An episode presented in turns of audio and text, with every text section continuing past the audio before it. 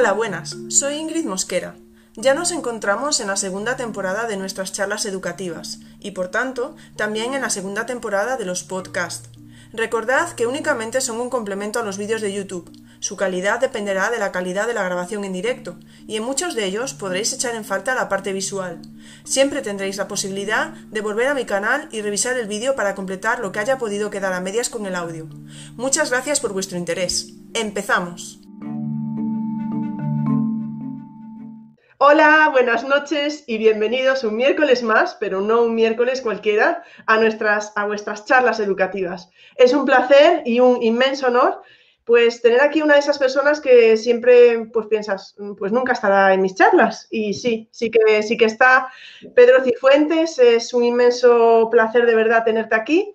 Y aunque todos todos lo conocéis perfectamente, eh, os lo voy a presentar. Y antes de nada, para no confundirme, como la semana pasada, noticias de las charlas educativas. La semana que viene tendremos a Flip Primary y la semana siguiente vamos a tener a una compañera que nos va a hablar de privacidad en Internet, redes sociales, etcétera, y haremos una de esas charlas, si os acordáis que le hicimos en verano, que eran interactivas. Entonces, mm, a lo largo de esta semana, la que viene, sacaré un tweet y todas las preguntas que tengáis al respecto de ese tema podréis hacerlas también de antemano, no solo en el chat, no solo en el chat esa semana, para que así ella pues pueda ir preparando, porque yo creo que es un tema bastante interesante y, que a veces pues eh, no llegamos a todo y que nos podrá ayudar.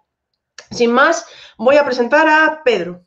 Mm, por si no lo conocéis lo suficiente. Pedro es profesor de Ciencias Sociales en, la ESO, en el IES Miquel Peris y Segarra. Es miembro del Comité Coordinador de la Red de Docentes para el Desarrollo. Es introductor y divulgador del uso del cómic con finalidad didáctica. Creo que esto ya todos lo sabíamos y ahora podéis ir tomando nota Premio Nacional de Educación para el Desarrollo 2010. Premio Materiales Didácticos Comunidad Valenciana 2011. Premio al Profesor Destacado de la Generalitat Valenciana 2019. Premio COPE Castelló de Educación 2020. Apasionado lector, dibujante de cómics, entre sus publicaciones están Los profesores somos gente honrada, Los objetivos del Millennium Comic, Historias de vida y Convivencia y conciencia. Cuenta con varios webcomics que abordan asuntos serios como la educación o la gestión del patrimonio cultural. Tiene por ahí un cómic que a mí me gusta mucho, que es Más que mascotas. Sabéis que también hace unas notas muy especiales, a veces relacionadas con Star Wars. Y hoy mismo, si os pasáis por su perfil de Twitter, veréis que está relacionada esta vez, bueno, las notas, los comentarios que dejan las notas están relacionadas con la Liga de la Justicia. Podéis verlo hoy mismo en su Twitter. Después del éxito de Historia del Arte en cómic, que es buenísimo, inicia una colección junto con Desperta Ferro Ediciones con dos primeros trabajos sobre el mundo clásico y medieval, que ya están publicados. Y actualmente ha finalizado el tercer volumen dedicado al Renacimiento, que sale a la venta el día 31, todos preparados, justo 15 días antes de Vaya siglo nos espera, su nuevo proyecto de cómics con la editorial Penguin Random House Mondadori. Eh, bueno, Pedro, si nos quieres contar algo más, pues a eso estamos. Muchísimas gracias, Claustro Virtual, por estar aquí. Y Pedro, eh, mis charlas son tuyas. Estoy viendo ahora en los comentarios que por aquí preguntan, oye, ¿y los comentarios en las notas con Star Trek cuándo? Pues me imagino que es la tercera evaluación, ¿eh? o sea, eso está, está al caer. Eh, los trequis aquí tenemos que protegernos entre nosotros. Y me comentaba también Ingrid, oye, ¿y cómo es posible que, porque esto va más? Yo te felicito sobre todo por el tema del canal y las charlas porque empezó en enero y un show, ¿no? Y yo, la verdad es que tenía ganas de venir, pero no tenía tiempo. Y cuando me lo dijiste con bastante antelación, digo, pues me programo. Y ahora que acabo de cenar, que ya voy con pijama, digo, claro, por eso es tan cómodo venir a esto. Porque estás en tu casita con las pantuflas y súper de maravilla. O sea, perfecto. Vamos, invítame más veces, ¿sabes? Esto es genial. Y pues eso. Eso queda, queda como promesa ya, ¿eh? Invítame más veces, estás invitado. Seguro, que sí, seguro que sí.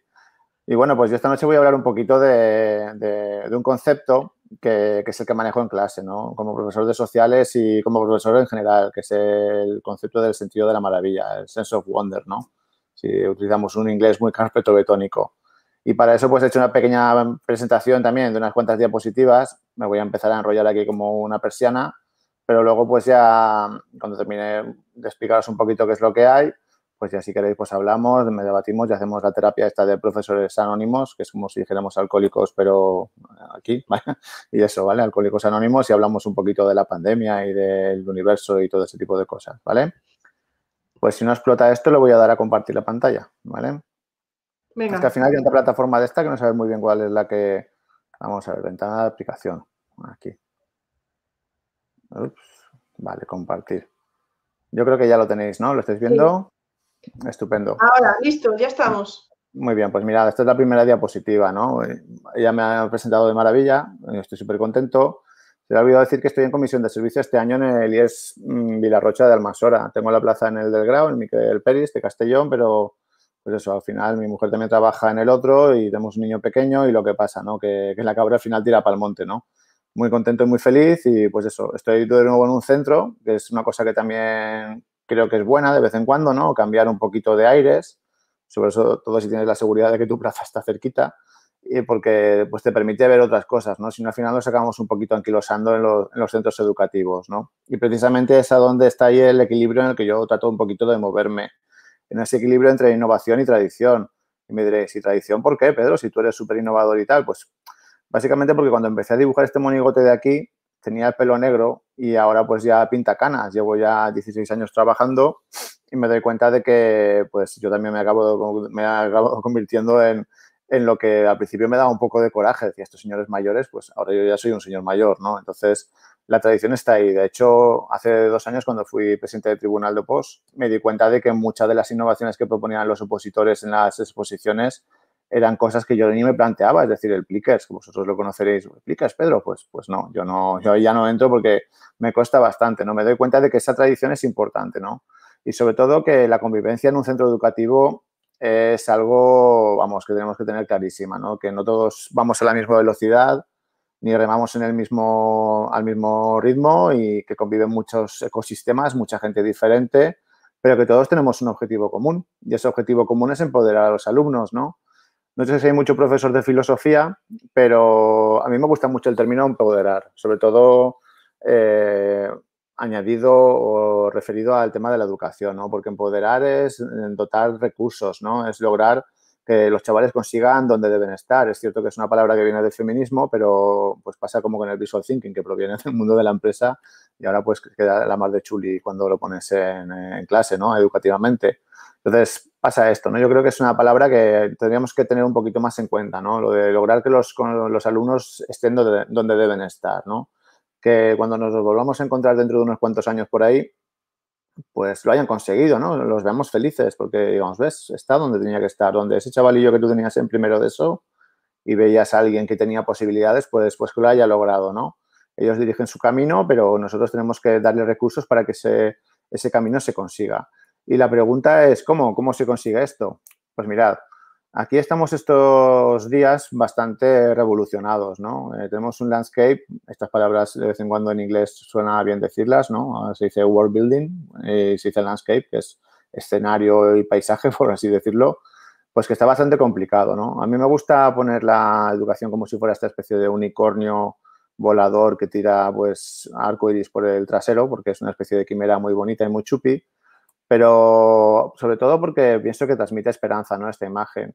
Y que también tiene cierto sentido en mm, relación con esto, que es el objetivo número cuatro de, la Declaración de los Objetivos de Desarrollo Sostenible de la Agenda 2030. Sabe que son 17 objetivos y este es el que tiene que ver con la educación. Es un objetivo que nuestro país ha firmado como miembro de la ONU, como país signatario de la Agenda 2030 entonces, el articulado que propone esto, fijaros qué palabras aparecen ahí. Las he puesto en, en para que no tengáis que pensar ahora con el estómago lleno después de cenar, sobre todo si venís de evaluaciones como yo. Eh, inclusión, equidad, calidad, oportunidades y el lifelong learning, ¿no? el aprendizaje para toda la vida. Son conceptos que muchas veces cuando estamos pensando en hacia dónde nos deberíamos dirigir, pues es algo tan simple como esto, ¿no? Es decir, qué palabras tan bonitas las que están en este artículo, ¿no? que es el que yo creo que muchas veces cuando no tengamos muy claro cuál es el horizonte que tenemos que, lograr dentro del aula, pues leer esto nos, motiva, ¿no? porque las palabras que aparecen son son súper interesantes y además, vamos, es que tienen todo el sentido del mundo en la sociedad en la que vivimos, ¿no? Y además se empiezan a cuestionar por sectores que, bueno, que todos conocemos, ¿no? Inclusión, equidad y calidad. Eso luego hacemos, hablamos en la terapia. Claro, nosotros el 13 de marzo del año pasado tuvimos un cortocircuito educativo que creo que estáis conmigo, que fue bastante horrible, sobre todo porque demostró que nuestro sistema tenía una brecha que todos sabíamos que estaba ahí, que era la brecha digital, pero que además empezó a adivinar como una brecha económica, de planificación y epistemológica.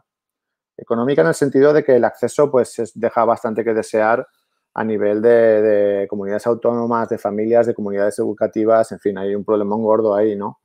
De planificación porque nos pilló a los profesores básicamente y a todos los que estamos dentro de la, de la administración. No os olvidéis que nosotros también somos administración. Es que a veces pasa eso, ¿no? Que te quejas tú de la administración y pues tú también eres administración, por desgracia o por suerte, como lo quieras ver, ¿no? Nos pilló en bragas, esto por así decirlo, ¿no? No sabíamos muy bien qué es lo que estaba pasando. Y luego epistemológica porque si una cosa también se reveló con esto, que es lo que más me ha preocupado a mí al respecto, es que la verdad es que estamos muy verdes en educación digital y los chavales también. Esos críos que veíamos navegar con el móvil y meterse en infinidad de aplicaciones, luego resulta que eran incapaces de mandarte un correo electrónico o si te lo mandaban, te lo mandaban diciéndote para que no sabían mandar un correo electrónico. Eso a mí me pasó con segundo de bachillerato, ¿no? Es bastante curioso. Entonces, esto pues es un padre, ¿no? Una madre, de, que te lo decía antes, sabía perfectamente qué es lo que hacía su hijo en clase y por desgracia pues ha visto que no es así. No sabe ni qué tipo de actividades hace, ni qué plataforma se mueve, ni nada, ¿no? Porque lo ha constatado, lo ha tenido en tiempo en casa y no sabía ni por dónde empezar. Este es el chavalillo pues que también miente, miente porque te dice que tiene un móvil Megaflow donde se mueve por TikTok y patatín. Las metáforas estas que utilizo de Megaflow son cosas que oigo en clase y así me hago el, el guay también, ¿no? Eh, pero claro, este crío, en realidad ese teléfono móvil, pues nadie se le ha enseñado cómo, qué es lo que se utiliza, eh, qué posibilidades tiene, no sabía trabajar en la nube, ¿vale? Es algo bastante paradójico eso, ¿no? Y luego estamos nosotros, que nos creíamos que éramos los mejores, pero al principio con esto de, bueno, yo lo reconozco fatal, desde el principio hasta, hasta ahora que parece que las plataformas funcionan, que hemos entendido cómo se trabaja semipresencialmente, en fin, hay que, hay que también poner un poquito de, de, culpa donde, donde toca, ¿no? Y ahí nosotros yo pienso que, en cierto sentido, buena parte de nosotros pues, no estuvimos a la altura porque, vamos, nos pilló esto totalmente de forma desprevenida, ¿no? Eso que decíamos, ¿formarnos para qué? Si yo ya sé. Pues quizás si nos hubiéramos formado en este tipo de cosas, a lo mejor, yo qué sé, en fin, esto es hablar por hablar, ¿no? Lo que sí que está claro es que aquí he tachado ya directamente a la señora ministra porque, en fin, aquí está el coronavirus riéndose, básicamente porque eso de que nos interesa mucho la educación, bueno, en fin, puntos suspensivos, ¿no? Eh, ¿Qué pasa con esto? Más formación, hay que rediseñar el tema, hay que tratar de coger y plantear las cosas de forma distinta a partir de la crisis que todavía estamos viviendo. ¿Cómo vamos a salir de aquí? ¿Vamos a salir guiño, guiño más fuertes? ¿Podemos aprovechar la oportunidad para cambiar las cosas? En la Comunidad Valenciana, por ejemplo, se ha, intentado hacer esto, ¿no? Con el tema de que en primero y segundo, primero de la ESO, pues este año estamos todos trabajando por ámbitos, ¿no? Es una apuesta arriesgada que, que hizo Consellería para tratar de darle un poquito de escenario a, la evaluación por competencias, ¿no? Y al principio ha funcionado de forma desigual, pero la cosa pues parece que poquito a poco, evidentemente en educación los resultados pues dejan mucho que desear al principio, pero está esto para quedarse unos cuantos añitos y veremos qué es lo que sale ahí, ¿no? En ese sentido sí que creo que por lo menos con esa idea en la terreta pues ha tratado de aprovechar esa oportunidad, ¿no? Pero por desgracia yo sí que creo que en general es una oportunidad desaprovechada y que ahora mismo el unicornio este volador está hecho una piltrafa, el pobrecito. ¿De acuerdo? había mucho debate también en las redes sociales durante los primeros meses, mucho movimiento, muchas ganas de hacer cosas y tal, pero pues poco a poco se nos ha ido un poquito anestesiando, ¿no? Yo, yo veo que no es la misma situación ahora que la que teníamos al principio de todo esto, ¿no? Y sin embargo, pues el tema sigue aquí, ¿no? Esta diapositiva yo la suelo poner mucho en las presentaciones porque es algo que sucedía antes de todo esto en clase y sigue sucediendo, ¿no? La niña que llega el primer día al instituto súper contenta porque tiene muchísimas ganas de aprender o porque, en fin, le gusta la historia, en mi caso, pero de repente le cae el pepinazo este del currículum y termina la primera sesión y ya piensa de forma totalmente distinta, ¿no? En ese sentido, yo creo que, no hemos aprovechado esta oportunidad, a lo mejor, de, cambio, ¿no? Porque pienso que tendríamos que ser un poquito más valientes, ¿no? Yo primero, porque yo aquí hablo mucho, pero luego me, cago, ¿no? Entonces, ¿qué es lo que pasa? Pues que esta niña piensa que la escuela es un asco porque hay un montón de problemas que no la resuelve. Para empezar, tenemos una escuela cercana a los problemas del siglo XXI, donde ella va a vivir y va a tener que afrontar. Es una escuela rápida también con, todo lo que, lo que está sucediendo. Eh, le proporciona soluciones a las problemáticas que ya puede también aportar es una escuela, pues no sé, digamos, original, creativa, eh, útil también para, su vida, inclusiva también, o, qué es lo que pasa aquí, ¿no? en fin, son interrogantes que estaban antes y que todavía están ahí y que de hecho con la crisis incluso se han acrecentado porque eso también lo he detectado mucho, ¿no? En, eh, en los últimos meses. Eh, se ha abierto una puerta potente para la entrada de la empresa educativa, ¿no? de la empresa o el edu negocio.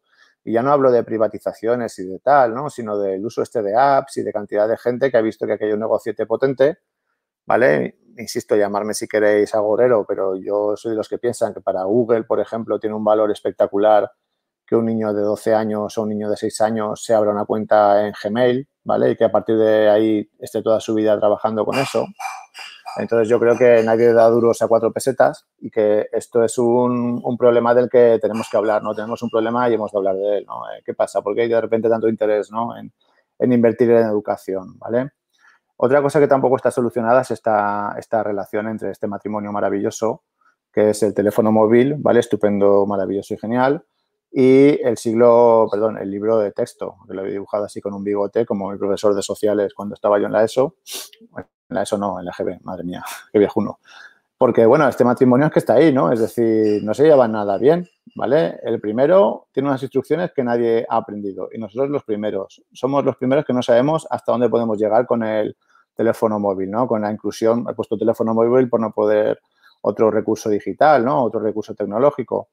Y luego porque el libro de texto tradicional, pues, en fin, eh, es una cosa que hoy en día, en el siglo XXI, pues no sé hasta qué punto tiene un sentido, digamos, mm, categórico, ¿no? Porque, en fin, las actividades puestas y tal, hoy trabajamos de forma muy distinta a lo que nos proponen las editoriales, ¿no? Entonces, ¿dónde queda esto? ¿Quién se lleva el ramo de la novia? Eh, ¿Quién lo coge, no? La, creatividad, ¿qué, ¿qué, es eso? Se pregunta nuestro cerebro, ¿no? Y aquí es donde, donde empiezan los problemas, porque mirad, eh, yo creo que estamos haciendo las cosas mal, en el sentido de que, a ver, tampoco nuestro cerebro tampoco es así, no está el lado chupi calabaza y el cerebro gris, ¿no? Pero también lo he dicho yo muchas veces, ¿no? Que creo que estamos frente a una anestesia educativa a todos los niveles, ¿no? Con los, con los chavales y nosotros mismos, ¿no?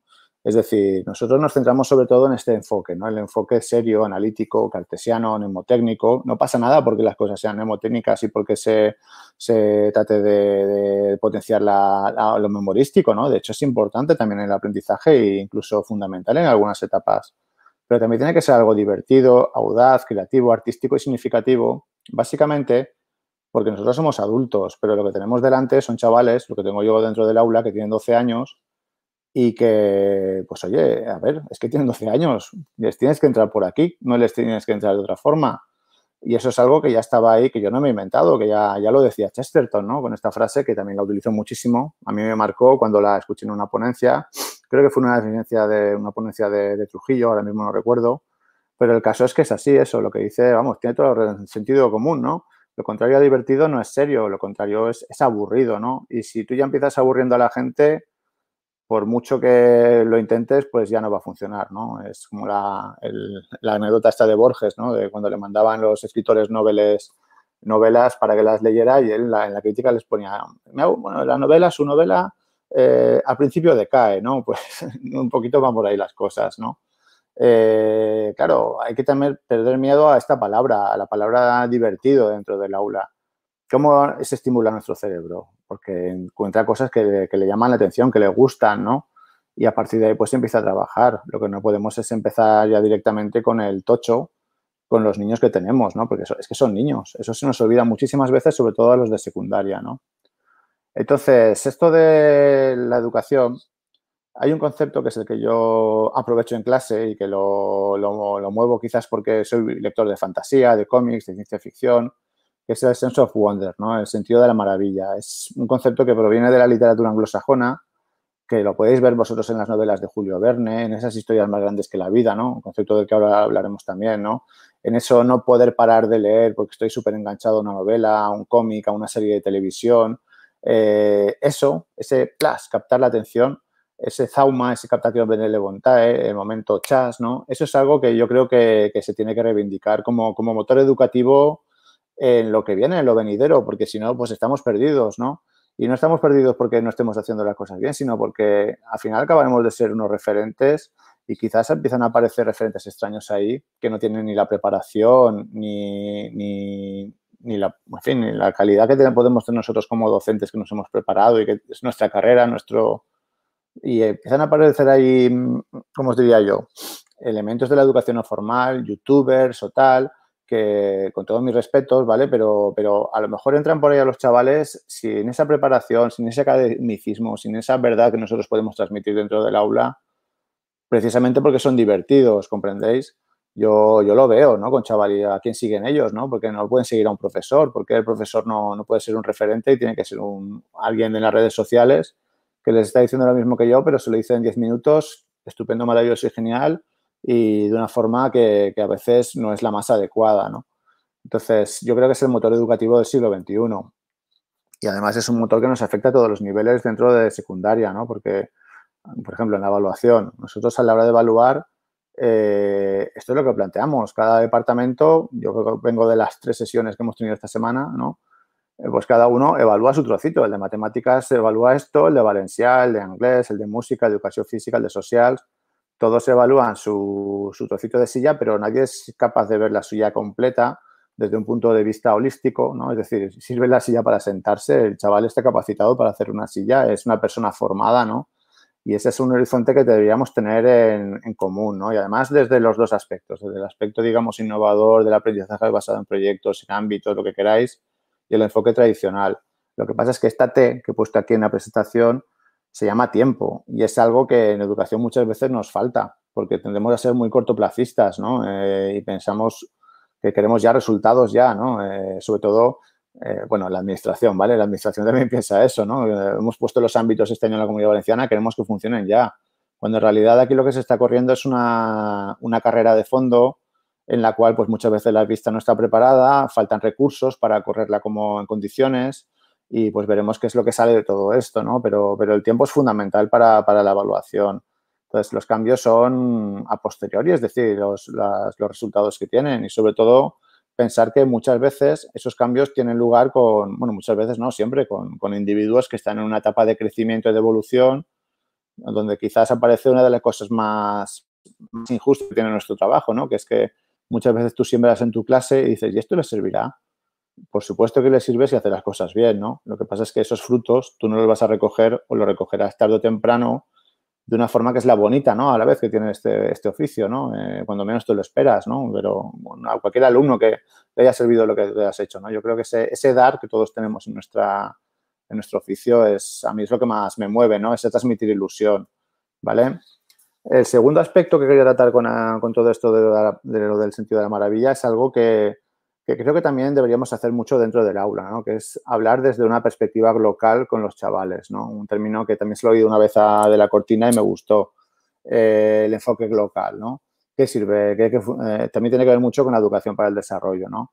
Partir de un enfoque local para abordar problemáticas globales. Mirad, todos vosotros tenéis chavales que viven en pueblos, que viven en ciudades, que viven en barrios y que tienen un parque, una plazoleta o un sitio donde se reúnen y juegan.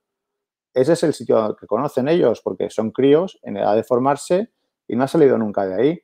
Lo que no podemos es coger y ya directamente soltarles por aquí, ¿vale? Aquí en el Times Square sin entender que la plaza donde ellos viven y donde disfrutan con sus 12, 13 añitos es la plaza de su pueblo, ¿comprendéis?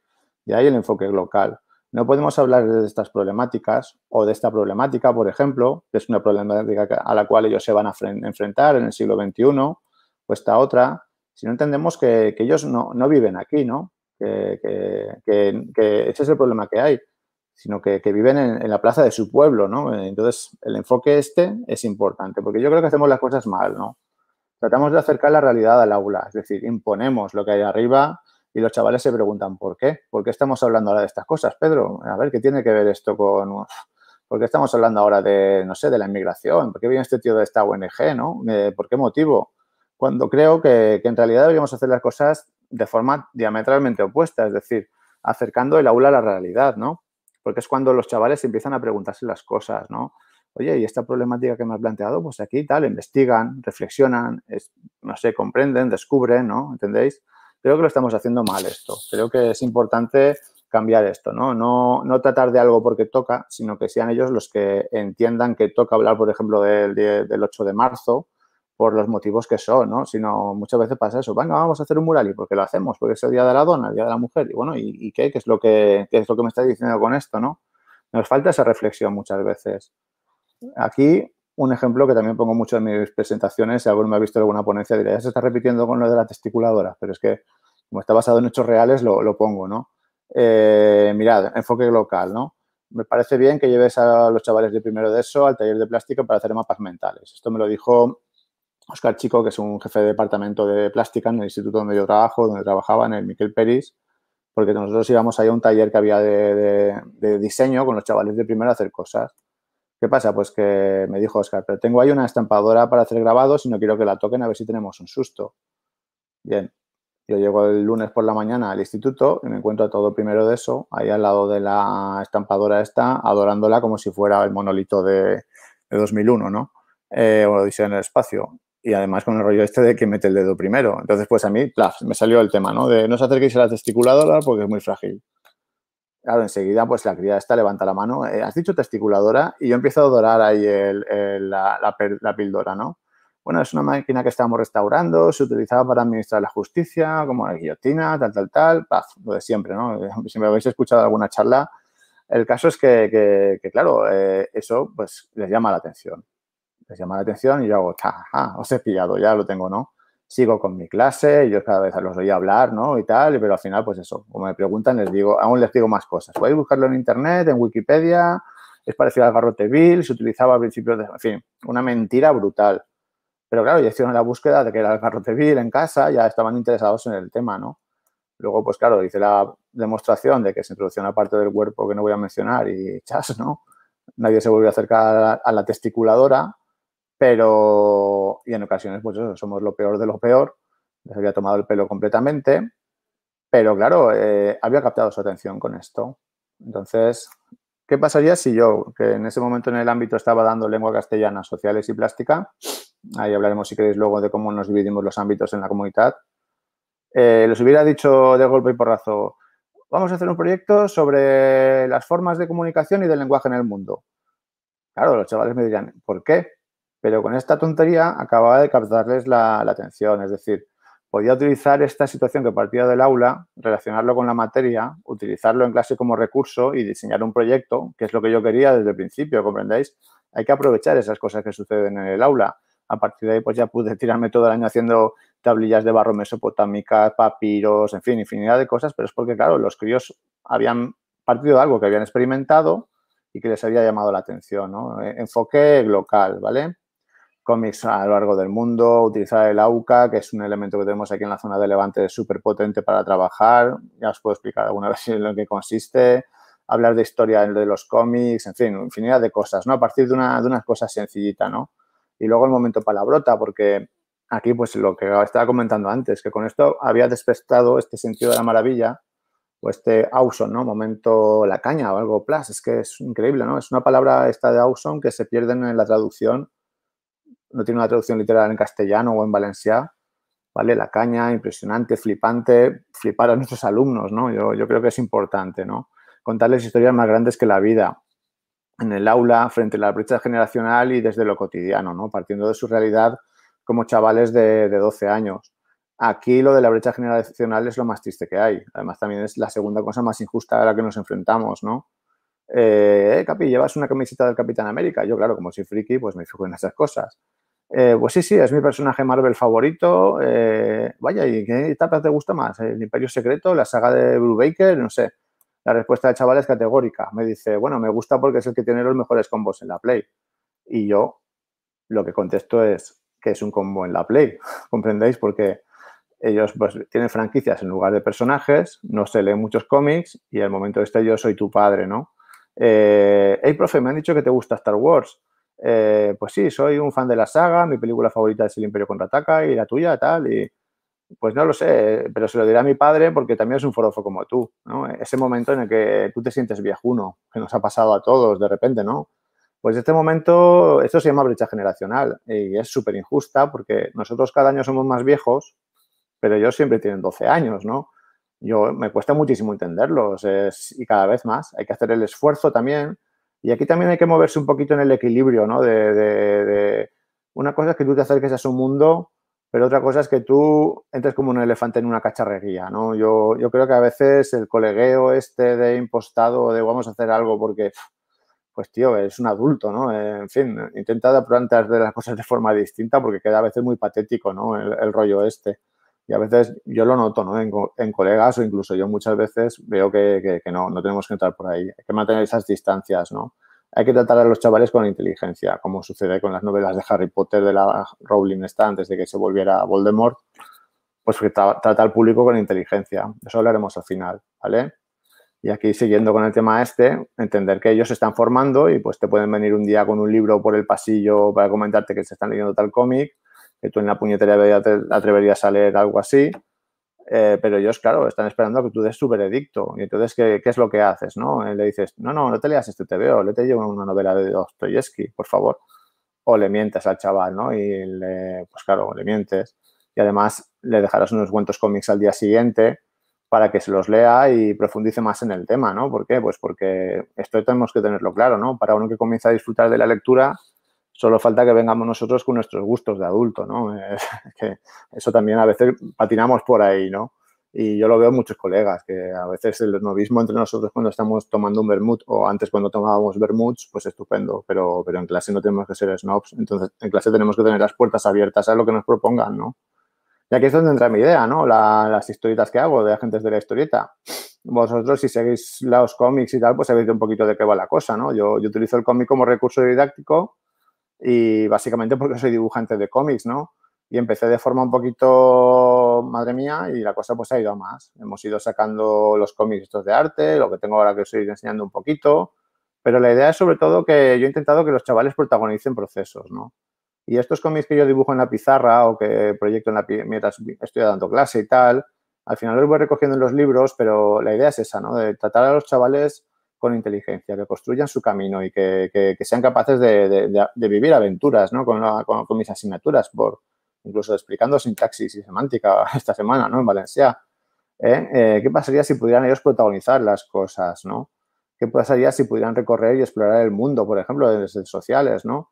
Y si el, libro de texto, en lugar de ser un libro de texto, fuera este acrónimo, que si habéis oído alguna charla mía, pues es un momento de, oh, vaya, ¿qué significará? ¿no? Y yo pongo esta parrafada, el localizador interdimensional básico de revisión obligatoria, eh, porque es que es así. Es algo a lo que nosotros tenemos que morir como fuente de información, pero quien está dirigiendo la, la clase eres tú. Entonces, este localizador interdimensional básico es una especie de ordenador donde están los datos pero quien proporciona y quien es creativo y hace que ellos se lo pasen bien y que disfruten y aprendan eres tú, no es el libro de texto, ¿no? No es la actividad enlatada de la página 14 de ejercicio 17, es algo que están haciendo que es creativo y que es divertido, ¿no? Primero porque sirve para explicar cosas chulas con cómics o lo que sea, que es lo que yo hago, para explicar mejor las cosas donde ellos viven, el mundo. Y luego también muy importante, me lo comentaba antes Ingrid, enseñar a los chavales a realizar cómics. Y diréis, Pedro, realizar cómics contigo pues aprender narrativa gráfica, ¿no? Yo, yo, creo que es importante que se muevan en el tema este de, presentar, hacer buenas presentaciones, de, utilizar recursos que luego pueden utilizar en su vida adulta, de generar rutinas de pensamiento, no más allá de lo que sea el visual thinking o el uso del cómic, ¿no? Eh, todo esto en alguna otra charla que me invite Ingrid, pues ya iremos hablando si queréis sobre esto, pero la idea es esa, ¿no? Eh, ese momentito de trabajar con la imagen y de crear dentro del aula es súper potente porque ellos frenan, están ahí centrados, trabajando, haciendo algo, ¿vale? Te ven como un recurso para explicar las cosas, es, fundamental, ¿no? Realizar cómics, realizar cualquier tipo de cosa. Sobre todo porque luego vienen los pluses, ¿no? Yo, por ejemplo, una cosa que trabajo mucho dentro del aula es el cuaderno de viajes, como esto de aquí, ¿no? Un cuaderno de viajes, ya tiene unos añitos, estas niñas que me lo hicieron ya están en segundo de carrera, seguramente, pero bueno, ellos les doy dinero para que gestionen pues, 15.000 euros, para que deis la vuelta en 15 días al mundo, me encontréis unas reliquias que ha perdido nuestra organización de los agentes de la historieta y yo qué sé. Y me contéis vuestra aventura en los libritos, ¿no? Y ellos pues te lo maquetan, te lo hacen en clase, van poniendo fotografías, se lo van haciendo, patatín, patatán, lo van trabajando.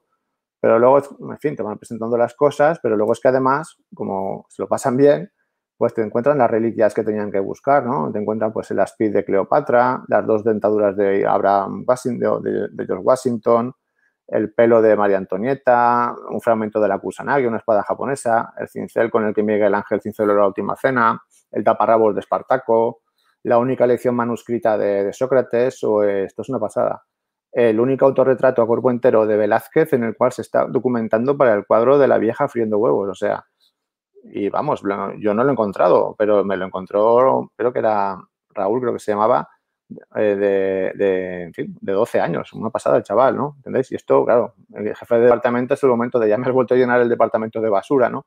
Pero es porque, porque los chavales se están pasando bien. Esto yo no lo pido en el trabajo, pero ellos se meten tanto en la historia que al final acaban haciendo un plus de creatividad, que es lo que hace que, aprendan cosas de verdad, ¿no? Y aquí es donde entro y estoy ahora mismo. Con estos personajitos, que son los de los que protagonizan los cómics, que nacieron en el aula, y que, bueno, pues que los conocéis de los libros de arte. Sabéis que esto es un proyecto que empezó con un crowdfunding porque la gente no, ni las editoriales educativas ni las de cómic lo veían, pero luego pues tuvo mucho éxito. Yo de poco me volví loco gestionándolo, tuve problemas incluso de ansiedad y de, de salud porque pues un locurón, ¿no? Y entonces cuando entró Despertaferro, editó, volvió a editar el primer volumen, el de crowdfunding, y sacamos el año pasado el segundo, el de la Edad Media, eh, que funcionó incluso mejor que el primero. Y ahora, pues en marzo sacamos este de aquí, que es el del Renacimiento, ¿vale? El día 31 sale y lo mismo, pues es el profesor explicando las cosas, pero si conocéis las obras, no se trata de obras que, que, tengan un guion claro de ejercicio 1, página 24, sino pues es una historia con un el conductor, utilizo todos los recursos del TVO, para explicar y que ellos pues elijan su propio camino, ¿no? Y que, lo disfruten pues como se tienen que disfrutar las cosas, eh, explicando, ¿no? Sobre explicando, ¿no? Explicando y tratando al lector con inteligencia. Lectores que además tienen 11 o 12 años, ¿no? Hago un poco de spoiler. Esto, por ejemplo, es una de las páginas del TVO, ¿no? Claro, no tiene nada que ver el primero. Pero fijaros qué rico es el cómic, por ejemplo, para que los chavales se puedan meter en esta perspectiva de aquí, ¿no? Y lo que más me ha costado dibujar en este del Renacimiento, pues ha sido estas planchas, ¿no? De que de repente, pues aparece la pintura en todo su esplendor y, claro, pues los chavales se meten dentro de los cuadros. Esto es un pasote dibujarlo. También es cierto que, después del Renacimiento voy a tomar un descansito con la colección de un añito porque, uff, ahora viene el barroco y va a ser, vamos, terapia, pero ya, ¿vale? Eh, y este es el otro proyecto, porque claro, las, las, cosas pues van creciendo. Con los mismos chavales, pues al principio no parecía que funcionaba la cosa. Ahora he tenido la suerte de que después de los cómics de arte, pues otra editorial, el grupo Random House, este grandote, ha optado por, a ver si tenía otro proyecto en mente. Yo estoy muy metido dentro del tema de la educación para el desarrollo y les propuse la idea de, de esta colección, ¿no? de una colección que se llama Instrucciones para salvar el mundo. Son cuatro libros, ahora salen en abril el primero y utiliza los mismos personajes que los libros del cómic de, arte, pero con, algún que otro alumno más, porque, en fin, es una especie de universo compartido, ¿no? siempre con los mismos chavales y los mismos profes. Aquí aparece esta profesora y aparece, pues, no sé, Cosima, a veces chavales de otras partes del mundo, pero la idea es explicar, pues, cómo es el mundo actual, ¿no? A los críos. Explicarlo desde un punto de vista crítico, ¿no? De, de vaya siglo nos espera, ¿no? De, está un poquito más enfocado alumnos de tercero de eso, ¿no? De los que aprenden geografía política y que pues van a tener que bregar con la inmigración, con problemáticas en medio ambiente que, por desgracia muchas veces esa respuesta inmediata que, necesitan pues no, no se encuentra dentro del aula, ¿no? Es una obra un poquito más modesta que la otra porque es más explicativa, pues no sé, aparece Kant, yo qué sé, son pocas viñetas, son más páginas también, pero podéis ver que es bastante más sencillito. Y el tema es ese, ¿no? Que, aún es la última obra que van a aparecer estos bichitos, porque hay otra historia por ahí de la cual no puedo hacer spoiler, pero va a aparecer a final de año, ¿no? Esto es un, un locurón eh, y cada vez tengo más faena con estos bichos, pero también es cierto que me voy regulando más, ¿no? Antes me comentaba por ahí la gente, ¿cómo, ¿de dónde sacas tiempo? Pues mirad, saco tiempo porque tuve un susto y tuve un susto de salud potente hace dos años en agosto eh, pues precisamente porque no me organizaba. Ahora lo que tengo un crío pequeño, se me juntó todo, ¿no? El éxito de la primera y ¿qué pasa? Pues que lo pasé mal. Tuve ahí un síncope potente y horrible. Entonces ahora lo que hago es, a esto le echo las cuatro o cinco horitas que le puedo echar o dos o tres, pues cuando el nene se acuesta, ¿no? Y cuando he terminado con el instituto y no todos los días, pero teniendo un horario y una rutina, pues trabajo menos, pero me, me cunde más, ¿no? Y descanso y la verdad es que me atrevo con más cosas. Lo que pasa es que hasta que llegas a esa conclusión de que lo que estás haciendo es una especie de segundo trabajo y que aunque no te apetezca, pues tienes que mantener esa rutina para luego poder descansar, pues me ha costado mis horas de terapia y me ha costado mis horas de, convencimiento de que tienen que hacer las cosas así y sobre todo, pues, vamos, a mí no, me, no se me caen los anillos de decirlo, ¿no? la grandísima paciencia de mi mujer, que sin la cual no, pues, no podría hacer estas cosas, también es profe. Y pues oye, vamos, eh, tengo una mujer que, no, que, me entiende, que me apoya y que, esto es cosa de los dos. ¿eh? Yo lo dibujo, lo guionizo, lo que queráis, pero estamos aquí los dos metidos, lo tengo, lo tengo súper claro, ¿no? Y pues poca cosa más os puedo decir, ¿no? Eh, los cómics lo que proporcionan a nivel, digamos, general es esto, ¿no? Es un concepto de, de, alta arriba de, que se llama lectura enriquecida o lectura 2.0, ¿no? En el sentido de que te proporciona una compresión lectora mucho más potente, ¿no? Porque no se trata solo de leer un texto, sino de leer una imagen, comprenderla, entenderla, trabajar con ella, ¿no? Y por eso me gusta y creo que es poderoso también trabajarlo dentro del aula, ¿no? Porque se convierte en una especie de estímulo creativo para los chavales, ¿no? Que lo que hace al final, y con esto ya termino, es generar rutinas de pensamiento, poner su cerebro también a trabajar, ¿vale? Y sobre todo, pues eso a largo plazo, ¿no? Y cierro con esta frase, ¿no? Con esta, con esta, mm, en fin, tira cómica, también basada en hechos reales, ¿no? Que, te marca un poquito y te hace trabajar de, distinta manera, ¿no? Dentro del aula, ¿no? Profe, me, gustan los cuentos de, príncipes y princesas, ¿no? Y tú, claro, profesor hierático, dices, ¿eh? ¿Qué me acaba de decir? una niña estupenda que tengo en clase, unas notazas y además un espíritu crítico potente, ¿cómo me puede decir estas cosas? Entonces, pues tú ya coges la palmadita en el hombro, bueno, y no se te ha ocurrido pensar que en esos cuentos aparece una versión horripilante de, las chicas, ¿no? Eh, claro, ella me vuelve a insistir, bueno, es que a mí me gusta porque son bonitos y tienen final feliz. Y tú pues te da de arriba ahí, pero vamos, es que eso es falso, tú no necesitas ningún príncipe azul que te salve, tú no necesitas el rosa, ni vestiditos, ni nada de eso. La respuesta categórica de la niña, vamos a ver, que estamos en el siglo XXI, confía un poquito más en mí, ¿no? Eh, pues de eso se trata al final, de, que no son tontos, ellos son capaces de darse las cuentas de las cosas, ¿no? Y hay que confiar más en ellos. Eh, nos pasa muchísimas veces y yo creo que eh, en general está empezando a pasar a la sociedad, ¿no? Ahora a esto le han dado por llamarle el síndrome de Froilán en las redes sociales. Bueno, no sé yo hasta qué punto pero, pero hay que confesar un digo, confiar un poquito más en ellos, en esa capacidad que tienen de, sobreponerse de los fracasos y sobre todo pues que no son tontos, son críos, están en edad de crecer, pero son inteligentes, es gente que, está ahí y que tiene un criterio que hay que respetar. Lo que no podemos hacer es sobreprotegerlos, ¿no? O pensar que dirigirlos constantemente, pues que se caigan, que se equivoquen, que les hagan las cosas mal y que si son capaces de reaccionar, estamos haciendo las cosas bien, ¿vale? Y aquí dejo la presentación y ahora pues empezamos al turno de... ¿Estás todavía por ahí, Pedro? Y voy, voy a dejar de, compartir la pantalla. Mm, Pedro, es que te puedo decir que ahora mismo no hay ninguna pregunta ahora mismo porque es que es todo... Es que no podíamos, es que es impresionante, Pedro. Es que de verdad, es que yo, es que me ha, es que es increíble. Además es que has hecho, podías haber llamado a la charla también crítica a la educación o, o sea, es que has tocado tantos tantos puntos tan importantes y bueno, yo quiero empezar por el final. No te voy a dar las gracias a ti, se las voy a dar a tu mujer para, que, para, que ahora mismo en este momento puedas estar aquí con nosotros. Pero yo creo que eso, bueno, me alegra mucho y yo también me acuerdo aquí de, de mi casa porque sí, para que, y yo no hago libros como tú, pero me refiero para que nosotros podamos dedicar tanto tiempo a lo que dedicamos eh, al final se lo estamos quitando otras cosas, etcétera. Y bueno, mm, la gente está comentando que le ha gustado muchísimo que, que normalizaras toda esa parte, ¿no? Y yo creo que mm, quizá muchos de nosotros que disfrutamos con nuestra profesión y si en algún momento tienes un pequeño boom, pequeño, no como el tuyo, ¿no? Pero pequeño, sí que llega un momento que mm, estás muy sobrepasado. Eh, estos días mm. lo estoy hablando con compañeras justo este tema y llega un momento que, explotas, ¿no? Y bueno, si tienes suerte, pues la explosión es pequeña y te sirve para darte cuenta, pero bueno, en otros casos, pues la explosión es más grande y, pueden ser problemas más complicados, ¿no?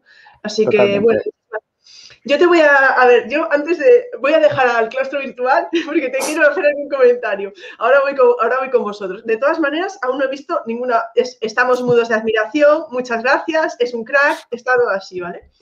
Eh, ahora, ahora aquí hay una petición, pero te digo. Eh, coincido contigo, te quería hacer un comentario muy rápido. Coincido contigo en lo que has dicho, que creo que hemos desaprovechado una oportunidad. Yo creo que ha sido una oportunidad para muchos profesores, eh, particularmente, ¿no? que han avanzado en muchos temas, pero a nivel global no creo, o local, no creo que, no, global, global, que eso me ha encantado ese término, no creo que, vaya a haber un cambio, es una pena ¿eh? en, ese sentido, pero estoy de acuerdo contigo. Has dicho, esta diapositiva la pongo mucho. Perdona, pero pensé que era todo exclusivo para mis charlas, así que estoy muy decepcionada. y luego, eh, nada, eso, me encantó lo de la perspectiva local. Me gustó mucho esa, eh, esa imagen, bueno, imagen, no sé, ilustración, dibujo, no sé cómo llamarle, dímelo tú, viñeta, en la que hablabas... Eh, Mm, hablabas, ¿no? De si ponías eh, que la educación tenía que ser creativa, útil, eso, ¿cómo era la creación de...? Porque eso de útil, hay mucha gente que no está de acuerdo, es como, siempre hay que buscar la parte útil. Bueno, pues habrá que buscarla entre otras cosas, pero yo estoy de acuerdo contigo que, bueno, tampoco tiene nada de malo pensar que la educación pueda resultar útil para la vida de los alumnos, ¿no? O sea, en ese sentido. Y luego... Em, Estoy, bueno, me encanta eso de que les hayas mentido a los alumnos y tal, lo, comentábamos aquí, yo soy muy de gastarles bromas, además, bueno, yo como lo hago a través de internet, a veces no, porque soy profesora online, pero lo hago mucho, ¿no? O, les mientes, o les tomas el pelo, o me río, no voy a decir de ellos, pero con ellos, sobre todo si ves que algún alumno te sigue, ¿sabes? Yo que trato con adultos que te sigue pues un poco el rollo, pues yo también se lo sigo y me, meto con él ya durante toda la clase. Pero, pero yo también, eh, lo, que, lo que decías de yo considero que para mí, cuando se divierten, aprenden más, aprenden mejor, eh, ¿sabes? Pero es una cosa, lo que pasa es que yo creo que hoy en día está como un poco mal entendida la idea. Divertir no es que estés todo el tiempo haciendo malabares en clase, divertirse hay muchas formas de divertirse, ¿no? Yo creo que quizás el estar en una perspectiva como que divertirse es estar todo el tiempo, no sé, divertirse puede englobar muchísimas formas de divertirse. Leyendo un cómic se están divirtiendo, no sé, ¿no? No es Mm, bueno, nada, yo ahora no podía dejar de hacerte estos comentarios porque de verdad que, me ha encantado todo. Eh, están todos dando las gracias, las gracias, las gracias. Eh, Daniel, Daniel Simón, que está encantado con Daniel Simón, ha estado haciendo comentarios todo el tiempo de, tu, de tu, charla. Eh, decía, si pudieras poner otro ejemplo de momento testiculadora, en el que algo que pasó en el aula te sirvió para hacerles tirar de un hilo y captar su atención, te lo agradeceríamos. bueno, esto Tú, si has sido alguna vez tutor de primero de eso, esto en tutoría funciona, vamos, maravilla. Esto de llegar y súper cabreado y, a ver, ¿qué es lo que ha pasado aquí esta mañana en clase? Y nadie sabe nada y tú, ¿cómo que no? A ver, pero no habéis oído que ha pasado por aquí la jefa de estudios corriendo y tal y, empiezan a salir cosas. Tú sabes que, vamos, no sabes ni lo que ha pasado, pero de repente te empiezan a decir, bueno, es que fulanito se ha portado mal en social, en tal, tal, tal, y al final has acabado descubriendo hasta crímenes, ¿no? hay que, yo qué sé, a mí me lo dijo esto un, compañero que tenía que, falleció, Tony Beltrán. Yo tuve la grandísima suerte, yo he tenido dos grandes suertes en, en esto de la educación. La primera, que mi mujer me empujara a dedicarme a esto, ¿no? Y ella era profesora y yo pues empecé, me lo dijo y mira, probé las oposiciones la primera y chimpú, pero no lo había planteado nunca, ¿no? Y luego la segunda es que mi año de prácticas la tuve con, con Tony Beltrán, que era uno de los pocos políticos honrados que yo he conocido, ¿eh? Y lo digo de verdad, porque el señor había sido miembro de la ejecutiva del PSOE, pero después, cuando terminó sus ocho años o los doce años que estuvo, pues se jubiló siendo maestro, que es lo que él era. Además, era un maestro de estos que luego pasaron a secundaria. Y, vamos, él me lo dijo bien claro, Pedro, si tú te quieres dedicar a esto, tienes que transmitir ilusión. Aunque tu vida sea una porquería, que tengas que pagar la hipoteca y tal, pues tú entras por la puerta del instituto, te pones el chip de que estás de profesor y es que estás dando clase en todo momento, o sea, en el pasillo y estás tú ahí, que tú no eres así, pero dentro delante de Dios tienes que hacerlo, porque y eso, en eso Tony tenía razón, ¿no? De que es importante entender eso, que tú estás transmitiendo ilusión, ilusión por la vida, ilusión por aprender, bromear, tomarles el pelo, lo que haga falta, ¿no? tú no eres así. Yo qué sé, ir con el sable láser este que utilizo yo para clase o la barrita de Harry Potter o, en fin, cosas que utilizo, pero son tonterías, pero es que son tonterías que calan y sobre todo que, les hacen, o los dibujetes estos en las notas. Pues no sabéis la paliza que es tirarse hoy 75 boletines uno por uno ahí. Darth Vader, no, Darth Vader no, Batman, Superman, pero lo haces, lo haces porque lo sientes y sobre todo porque es una tontería, pero es una tontería que, hace que, se transmita ilusión, ¿no? Y ellos lo, guardan y lo agradecen. Luego llegas a casa y vuelves a ser el Pedro de siempre, pero en el instituto eres el profesor, ¿no? Y ya está, es así. No hay más historia. Bueno, perdón porque creo que me olvidé de poner aquí la imagen de la, pregunta de Daniel. Voy ahora con, Fernando Plaza, pues le dije yo, Fernando, no te pierdas la charla de hoy porque como eres de arte, dije yo, tienes ahí un... de las redes. Y nos dice, felicidades por la charla. ¿Cómo te documentaste para tu libro de gótico? Pues mira, te voy a decir una cosa, Fernando. El primero fue horrible, el de arte clásico, porque la documentación me la tuve que hacer yo toda, ¿no? Aquí sí que es cierto que conforme vas siendo un poquito más conocido y tal, pues se te, se te, van abriendo más puertas, ¿no? Y a mí en ese aspecto he tenido la gran suerte de que Despertaferro, la editorial que publica los libros de arte, pues es una editorial especializada en, historia, ¿no? Y pues a mí me ha, me ha, abierto puertas en ese sentido, ¿no? Luego, al ser más conocido, pues no sé, yo en algún momento que ponía en Twitter, necesito a un edificio tal, a ver si alguien tiene una fachada y pumba, te lo enviaban. O es así, ¿no? Entonces lo tuve fácil. Sí que es cierto también que, por ejemplo, como también ya te mueves más en las charlas, pues tuve una experiencia muy bonita, tanto con el gótico como con el románico, ¿no? En el libro. Y es que eh, aproveché una charla del CAFI en Galicia para, para, poder ir al Pórtico de la Gloria fuera de horario, ¿no? Eh, invitado también para poder estar ahí sentadito y... son cositas que, que, antes no sucedían, pero que ahora suceden, ¿no? Una visita privada al Prado, yo qué sé. Ese tipo de cosas antes no, pero ahora por suerte cada vez más, porque claro, esto funciona y tengo esa suerte, ¿no? Y luego aparte, pues hay gente por Twitter y por el claustro virtual que compartimos penas y tal, donde la verdad es que pues te ayudan bastante, ¿no? Yo con todos estos divulgadores de arte que tenemos ahora, que si el barroquista, que si Luis Pastor, pues la verdad es que, vamos, te ayudan una barbaridad, ¿no? Pero sobre todo el tema ese de que un apoyo editorial con un proyecto como este es, importante, no tanto porque la editorial te guíe, sino porque la editorial te, facilita el tema de la documentación y también te sabe poner sobre, contra las cuerdas, porque yo acabé tan hasta los testículos, por así decirlo, con este de Renacimiento, que ya le dije al editor, mira, yo la guarda de la portada, en lugar de coger y poner mapa como en la otra, pues vamos a poner una fotografía porque es que ya no puedo más. Llevo aquí tres fines de semana una cosa es lo que yo he dicho antes y otra cosa es cuando hay una fecha de entrega antes, al momento, pues ahí tienes que echar el sprint final. Pero Alberto me lo dijo de, mira, yo, insisto, te estoy fastidiando, pero es que va a quedar muy bien y adapta este mapa mundi de, 2000, de, 1502, ¿vale? Y a ver qué tal. Y luego es verdad, yo estoy maldiciéndolo a mis adentros, pero es verdad, te pones sobre las cuerdas donde te tiene que poner, es un esfuerzo que tú tienes que hacer y, pues ya veréis lo chulo que ha quedado la guarda, ¿no? Es una guarda súper bonita, ¿no? Es, estoy súper contento, ¿vale? Seguro que sí, eso seguro que estamos deseando verlo. Desde Venezuela, Carmen, bueno, nos preguntaba por tus redes sociales, yo le había puesto el Twitter, eh, mm. no sé, otras redes sociales, Pedro, pero bueno, si no... Pues mira, yo Instagram, Twitter y Facebook, ¿vale? Lo que pasa es que últimamente la que más utilizo es Twitter llega un momento que no puedes diversificar, ¿no? Y de hecho yo es que, que cueste que no quiero ser crítico con el Zuckerberg este, pero creo que cada vez hay menos gente en Facebook, ¿eh? eso, no sé, yo ahí ya suele ser gente mayor, pero en Twitter la verdad es que lo está petando y evidentemente hay otras redes que están por ahí, pero que yo no voy a meter porque no me veo yo el Twitch que utilizan mis alumnos, pues no, ahí no, no me esperéis. Yo por ahora y si no, entonces es que no llegas a todo. No puedes dedicarle, ya cuesta mucho trabajo dedicarle tiempo a una. Yo también en ese, en ese caso lo pienso igual. Eh, mi querida María dice, después de años integrando tus dibujos en el aula, ¿qué beneficios o impacto positivo en el alumnado destacarías con la perspectiva que te da el tiempo?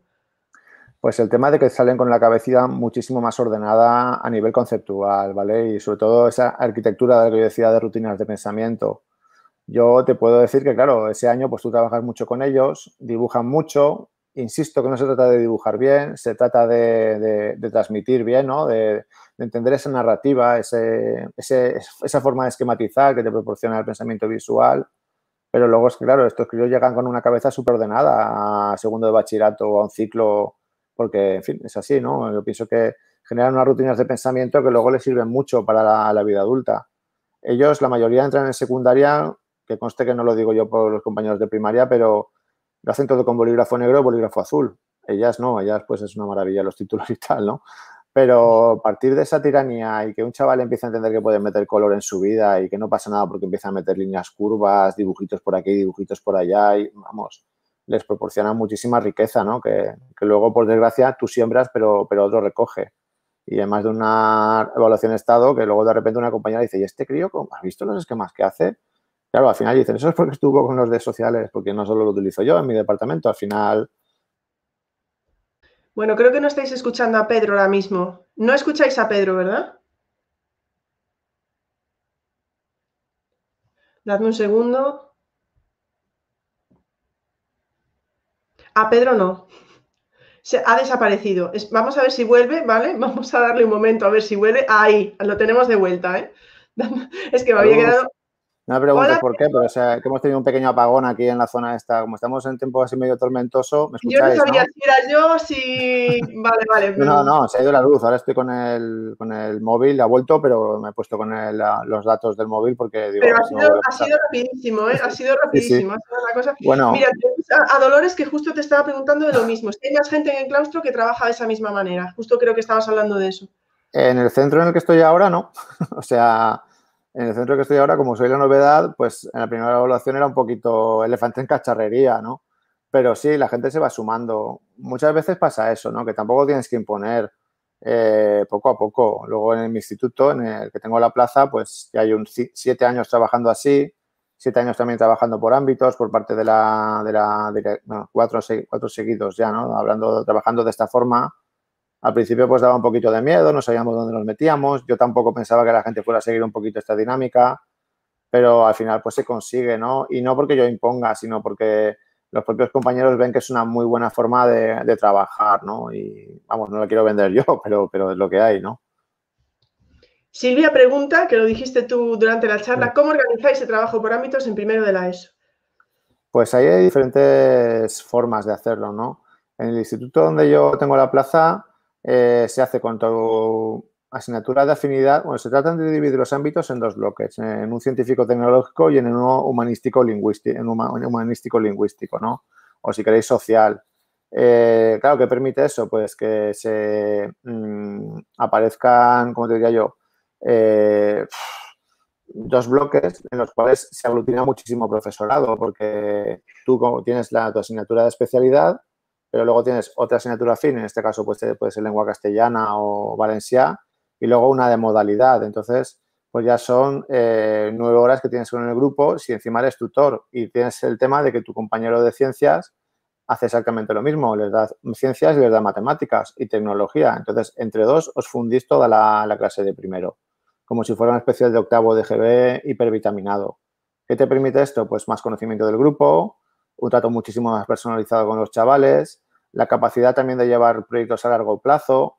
Yo creo que es muy beneficioso a nivel de, primero de eso. Lo que pasa es que, claro, aquí en la comunidad valenciana hay cierta polémica porque es el primer año, había centros que no entendían muy bien cómo funcionaba el tema y tal, pero es el primer año y creo que es una cosa que al final estará aquí para quedarse, porque creo que funciona muy bien si se hacen las cosas bien.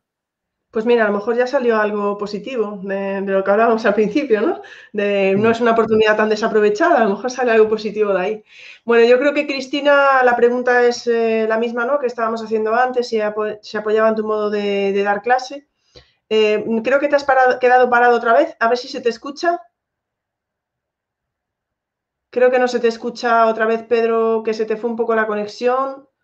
Eh, no sé si me estás escuchando ahora mismo. Ahí, vuelvo contigo. Sí, sí, ya no se vuelve a ir, ya lo he puesto como toca, ¿vale?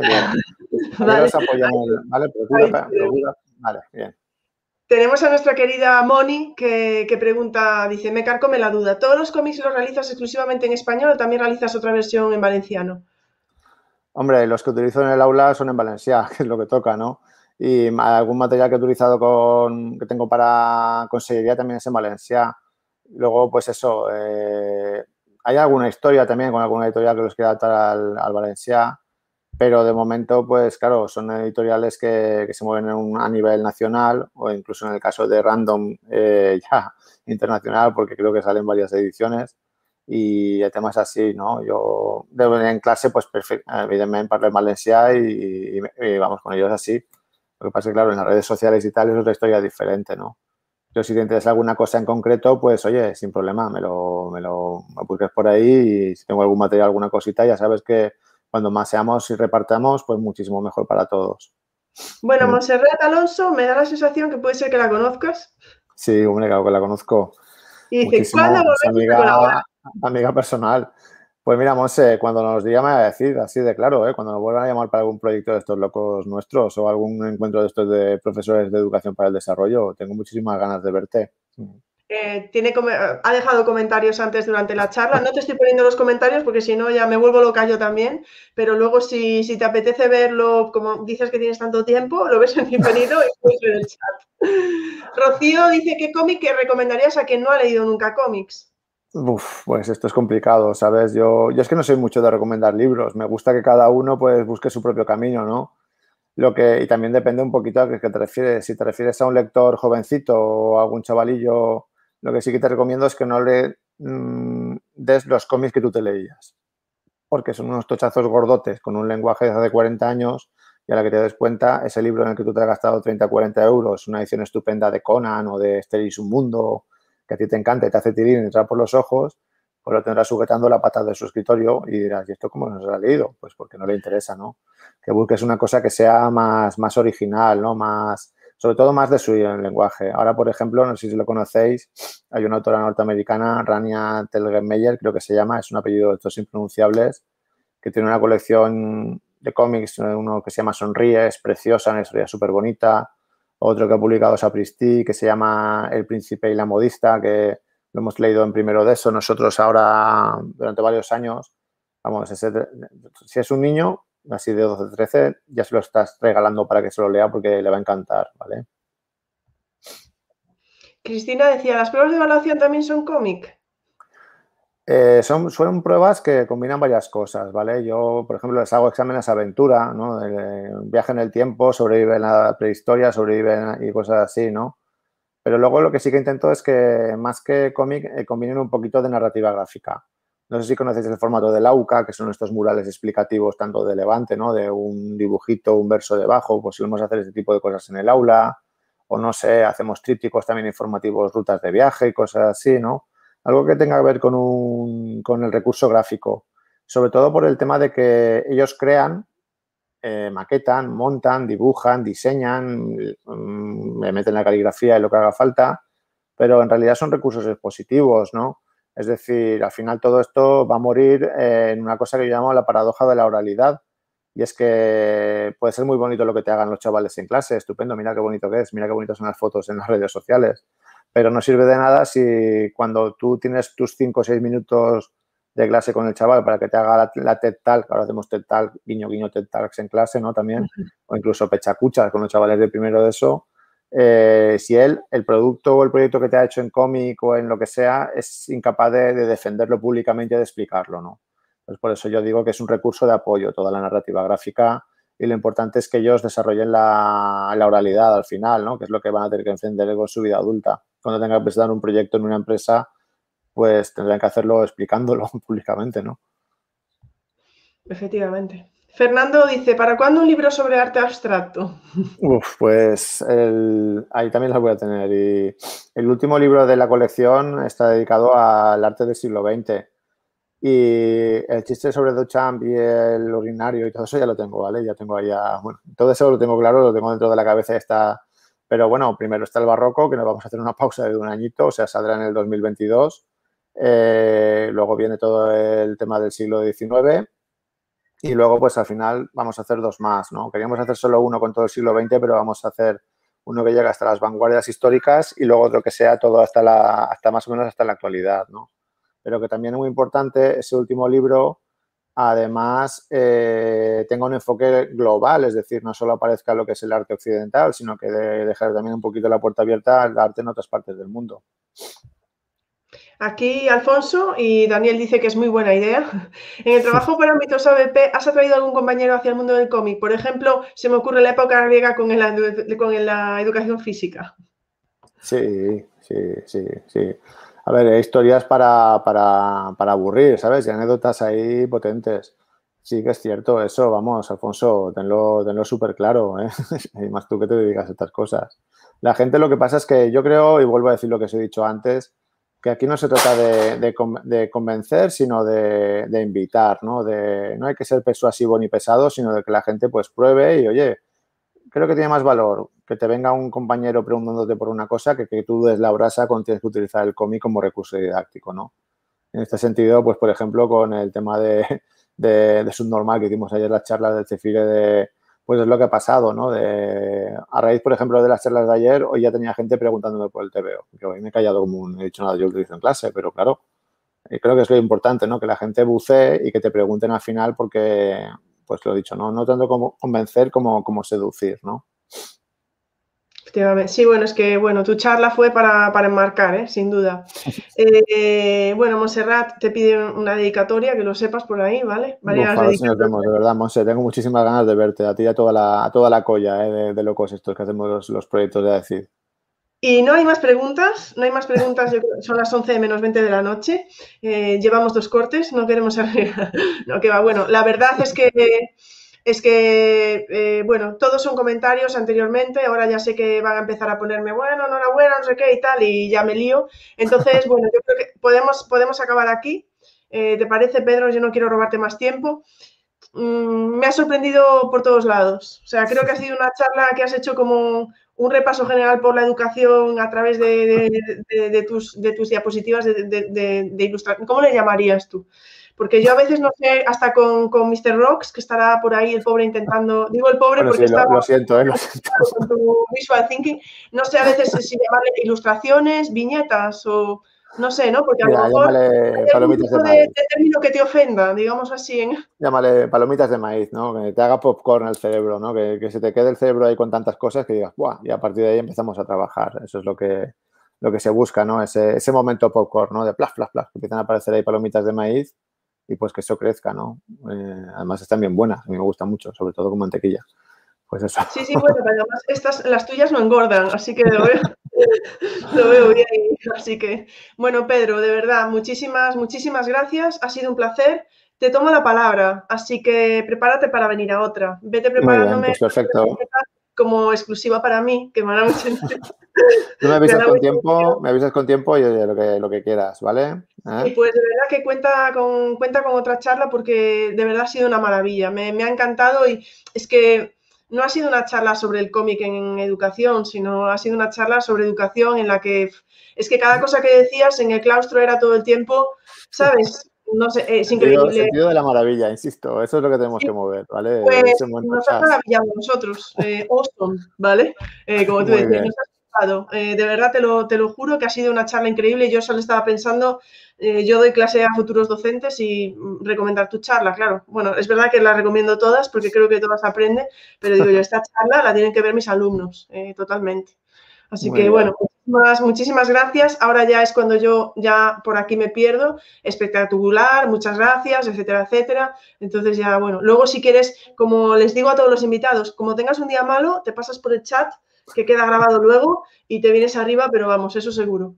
Muy bien, muchas gracias Ingrid por la invitación y a todos por estar ahí, ¿vale? Nos vamos viendo en las redes y a ver si nos dejan salir ya de casa con el rollo este de la pandemia que se va solucionando y nos vamos viendo pues por ahí, en algún salado que hagamos y tal, ¿no? Y firmar libros, veros, conoceros y adelante, ¿vale? Sí, queremos todos, queremos todos que nos firmes todos los libros. Eso, vamos, lo puedes tener clarísimo, ¿eh?